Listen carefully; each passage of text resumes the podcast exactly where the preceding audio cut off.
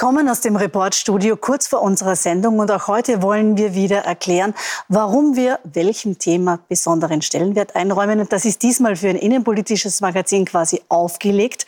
Hallo Julia. Hallo Susanne. Du warst ja nämlich am Freitag in Wels bei der Rede des ÖVP-Chefs Karl Nehammer, der quasi einen ÖVP-Zukunftsplan vorgelegt hat. Und das hat sich zumindest aus der Beobachterinnen-Situation zu Hause vor dem Stream so angehört wie eine Wahlkampfrede. War das der offizielle Startschuss in den Wahlkampf?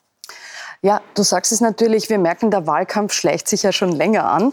Äh, und ich würde sagen, es war tatsächlich spürbar am Freitag, dass das jetzt der Auftakt in dieses Wahljahr ist. Äh, es war eine Veranstaltung, wie man es eigentlich wirklich dann aus dem Wahlkampf kennt. 2000 Menschen, Funktionärinnen, Funktionäre der ÖVP. Es ging ganz stark um Emotionalisierung, weil bei so einer, äh, sozusagen einem Wahljahr, wie wir wissen, geht es ja darum, dass der Kanzler, in dem Fall der ÖVP-Chef, versucht, die Leute dazu zu bringen, dass sie rennen für, für seine Themen. Und das war, hat sich dort durchgesetzt. Was auch sehr interessant war, inszenierungsmäßig. Mhm. Äh, wenn wir uns erinnern, Sebastian Kurz, das war alles smart und clean und türkis und mhm. schick. Mhm. Äh, dort waren wir in Wels in der Messehalle. Da finden normalerweise Hundemessen statt oder Anglermessen oder Fischermessen, also eher rural, rustikal, ländlich, rustikal.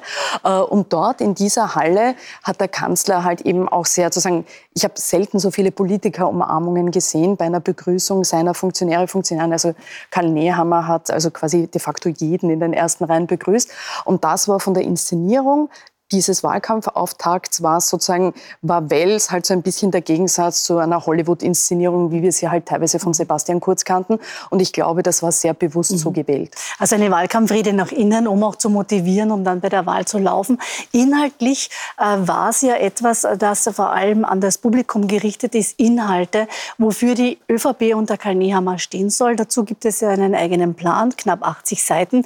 Und interessant ist, weil wir wollen ja auch äh, hier erklären, was wir unter Journalismus verstehen und wie wir das ja alltäglich auch leben, dass Inhalte, also quasi so Soundbites, immer an Medien äh, gespielt wurden und dann jede Woche war die ÖVP quasi mit Inhalten von Asyl bis Gendern im Gespräch und äh, konnte quasi das Thema setzen. Wie gehst jetzt du als gestaltende ähm, Redakteurin in so einem Beitrag damit um, wenn du recherchierst ja natürlich schon Tage zuvor? Also wie, wie, wie ordnet man das ein, auch in seiner Analyse?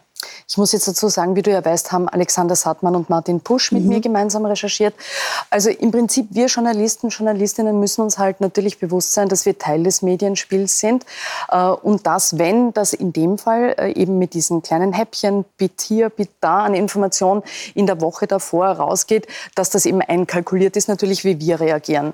Äh, die Strategen der Parteien, ich sage Strategen, wir sind hauptsächlich Männer mhm. derzeit, die Strategen machen das natürlich total taktisch, weil sie wollen, so wie du sagst, dass das die ganze Woche möglichst lange gespielt wird und dass man nicht nur an einem Tag oder am Wochenende präsent ist mit den Themen. Und ich würde sagen, das hat eigentlich ganz gut funktioniert für die ÖVP. Was dabei wichtig ist, ist, dass wir, auch wenn wir diese Dinge berichten, dass wir sie halt immer auf eine gewisse Relevanz abprüfen mhm. und einordnen. Da haben wir es natürlich als Wochenmagazin, finde ich, schon leichter, weil wir ein bisschen einen Abstand haben zeitlich. Wenn du tagesaktuell arbeitest, bist du mit dieser Einordnung natürlich zeitlich viel mehr unter Druck. Aber diese Einordnung ist wichtig zu sagen, was ist relevant, was ist weniger relevant. Die Gender-Debatte, du hast es schon genannt, das war ja etwas, das war sehr emotional in der Woche davor, kam dann dort beim Kanzler gar nicht so wahnsinnig breit vor in der Rede.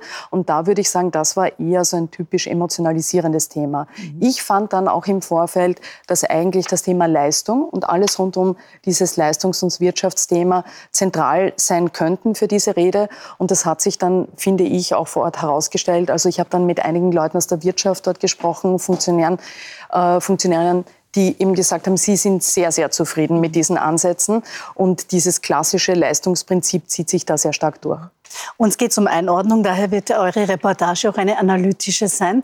Wie gesagt, die kommt aus Wels, da war ja die Rede, da ist das ist Event quasi ähm, ja, vonstatten gegangen und Wels als Schauplatz, das kennen wir innenpolitisch. Es gab schon einmal, äh, das war 2018, einen Parteichef, damals Kanzler, der auch einen Plan in Wels vorgestellt hat, den Plan A von Christian Kern. Und es gab dieselbe Ausgangslage, nämlich viele Spekulationen über vorgezogene Neuwahlen, die es 2018 nicht gab. Jetzt sind das auch die Begleitumstände und vor allem die Begleitmusik könnte die Wahl vorgezogen werden. Wie war da die Stimmung unter den Funktionärinnen und Funktionären und was ist denn der Letztstand? Also wann glaubst du, wird gewählt? Also es war interessant und wir wissen, diese Überlegungen äh, kommen doch relativ stark, würde ich sagen, eher aus dem oberen Teil äh, der, der, Partei oder der ÖVP. Äh, da gibt es diese Überlegung, wann könnte uns das was bringen, äh, zu wählen, äh, sozusagen strategisch. Ähm, ich habe dort auch versucht, eben diesem Thema nachzugehen und mit, mit, äh, mit Leuten gesprochen, eben die im strategischen Bereich sind und die haben gesagt, wir wissen es einfach noch nicht. wir müssen uns das anschauen und das glaube ich Ihnen sogar. Das halte ich tatsächlich für realistisch, weil wir wollen jetzt, ich glaube, da sind wir uns einig, wir wollen sehen, wie entwickelt sich das in den nächsten Tagen. Und die ÖVP möchte sehen, wie schauen die Umfragen für uns aus. Werden vielleicht interne Umfragen, die die ÖVP ja wie alle Parteien auch macht, äh, oder andere eben sozusagen die offiziell veröffentlichten, wie schauen die für uns aus? Tut sich da was? An der Basis, also was man auch sagen muss mit den Grünen, das ist natürlich der andere Faktor. Es gab mhm. die Spekulation, wie du weißt, könnte Karl Nehammer irgendwas sagen oder machen bei seiner Rede, das die Grünen provoziert. Äh, da muss man sagen, was sollte das sein? Das ist ja nicht so einfach, mhm. äh, weil die Grünen sind ein leidgeprüfter Koalitionspartner, der vieles äh, auch mitgetragen hat, was für sie schwer war. Und bei den Grünen ist es, glaube ich, eher das Thema jetzt, könnte die Bierpartei, die natürlich eine neue Konkurrenz ist, ist es gescheit für sie, wenn sie die bis zum Herbst sozusagen sich profilieren lassen. Das könnte die Grünen dazu bringen, sich doch auf Neuwahlen einzuschwenken. An der Basis Basis war es dort relativ klar, soweit man das sagen kann, äh, dass die Leute finden, wenn man sie fragt, na, jetzt soll man durchdienen, wir müssen weitermachen, wir müssen es bis zum Ende ordentlich machen, die Periode. Und ich glaube, es könnte auch damit zusammenhängen, dass natürlich Menschen, die an der Basis arbeiten, sehr oft dann das Feedback kriegen, was ist mit euch Politiker, mhm. arbeitet es doch bis zum Ende. Und wenn ich jetzt Parteistratege oder Parteitaktikerin bin, kann ich halt eher sagen, naja, überlegen wir es am Reißbrett. Also da schien mir ein bisschen an der Basis die Stimmung eine andere andere als vielleicht an der Spitze. Mhm. Äh, was wir glauben, also ich, ich muss sagen, ich, ich glaube, äh, falls die Grünen zu dem Schluss kommen, mhm. eben, dass das für sie auch attraktiv sein könnte und die Umfragen sich ein bisschen positiver für die ÖVP entwickeln könnte, eine Vorziehung durchaus noch erfolgen. Ob es dieser Superwahlsonntag am 9. Juni wird, ist dann die nächste Frage. Das erfahren wir hoffentlich in der heutigen Sendung, denn zu Gast ist ja Sozial- und Gesundheitsminister Johannes Rauch von den Grünen. Dann sage ich danke, Julia, für diese spannenden Einblicke. Danke, Susanne.